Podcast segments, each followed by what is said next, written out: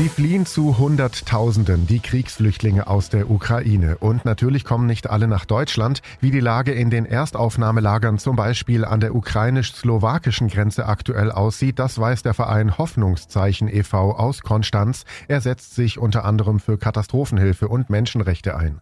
Hoffnungszeichen-Mitarbeiterin Dore Töppler ist in der Slowakei vor Ort. Frau Töppler, wie ist die Situation an den Grenzübergängen?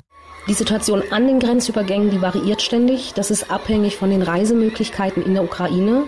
Das heißt, kommen Züge oder viele Busse an der Grenze an, dann ist der Transfer natürlich entsprechend groß und an anderen Tagen ist das Aufkommen der Flüchtlinge geringer.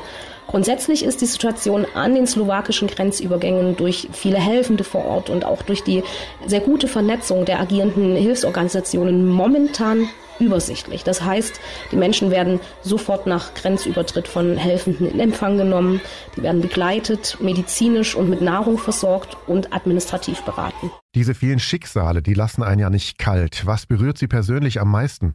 Also was mir als Helferin hier in den Gesprächen mit den Flüchtlingen nahegeht, das sind die sozialen Brüche, die jetzt ihr Leben bestimmen. Die bekommen hier alles an Hilfe, was möglich ist. Und die Kapazitäten, die sind momentan auch da.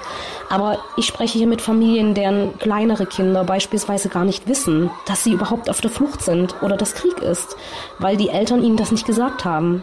Ich habe mit einer Mutter gesprochen, die vor vier Wochen entbunden hat und der die ganze Zeit die Tränen über die Wangen liefen, weil sie natürlich extrem verletzlich ist, so kurz nach der Geburt. Und diese zerstörten Lebensstrukturen, das ist das, was besonders nahe geht.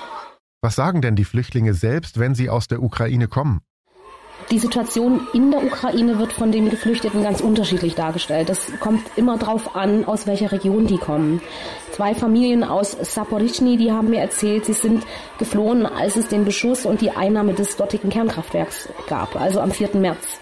Andere haben Bombardements erlebt. Eine 82-Jährige, die hat mir berichtet, dass sie bei einem Bombenangriff in Kiew einfach in ihrer Wohnung am neunten Stock sitzen geblieben ist, weil sie es sowieso nicht in irgendeinen Schutzkeller geschafft hätte. Und manche berichten, der Ehemann und Vater, der sei noch in der Ukraine und der arbeitet dort ganz normal, noch, noch in einer Fabrik. Andere sagen, es geht gar nichts mehr, es war schon viel kaputt und wir sind geflohen, weil der Beschuss immer näher kam. Das ist also individuell sehr unterschiedlich. Was macht Ihr Verein vor Ort genau? Wie helfen Sie? Unsere Hilfe von Hoffnungszeichen, die besteht ja in erster Linie darin, die Helfenden vor Ort bei ihrer Arbeit zu unterstützen, weil die die Kapazitäten haben, die wir gar nicht besitzen. Unsere Partnerorganisationen hier, die sind lokal, das heißt, die kennen sich aus, die kennen die Strukturen, die sprechen die Sprachen, die wissen auch diesen Transport, den können wir jetzt in die Ukraine selber schicken oder eben auch nicht. Ohne diese Zusammenarbeit und ohne diese Synergien hier würde hier nichts funktionieren. Und wir helfen also ganz konkret dabei, Hilfsgüter an die Ankommenden auszugeben. Die werden hier psychologisch und medizinisch betreut. Es finden Transporte mit Wasserreinigungstabletten und anderen Hilfsgütern in die Ukraine selbst auch statt, die logistisch sehr aufwendig und auch sehr gefährlich sind und die deshalb von unseren Partnern erledigt werden, die das können. Vielen Dank, Dore Töppler vom Konstanzer Verein Hoffnungszeichen Sign of Hope e.V. Sie ist mit einem Einsatzteam in den Erstaufnahmelagern an der ukrainisch-slowakischen Grenze direkt vor Ort, um den Kriegsflüchtlingen dort zu helfen. Alle Infos auf donau3fm.de. Ich bin Paolo Percocco. Vielen Dank fürs Zuhören. Bis zum nächsten Mal. Donau3 FM. Einfach gut informiert.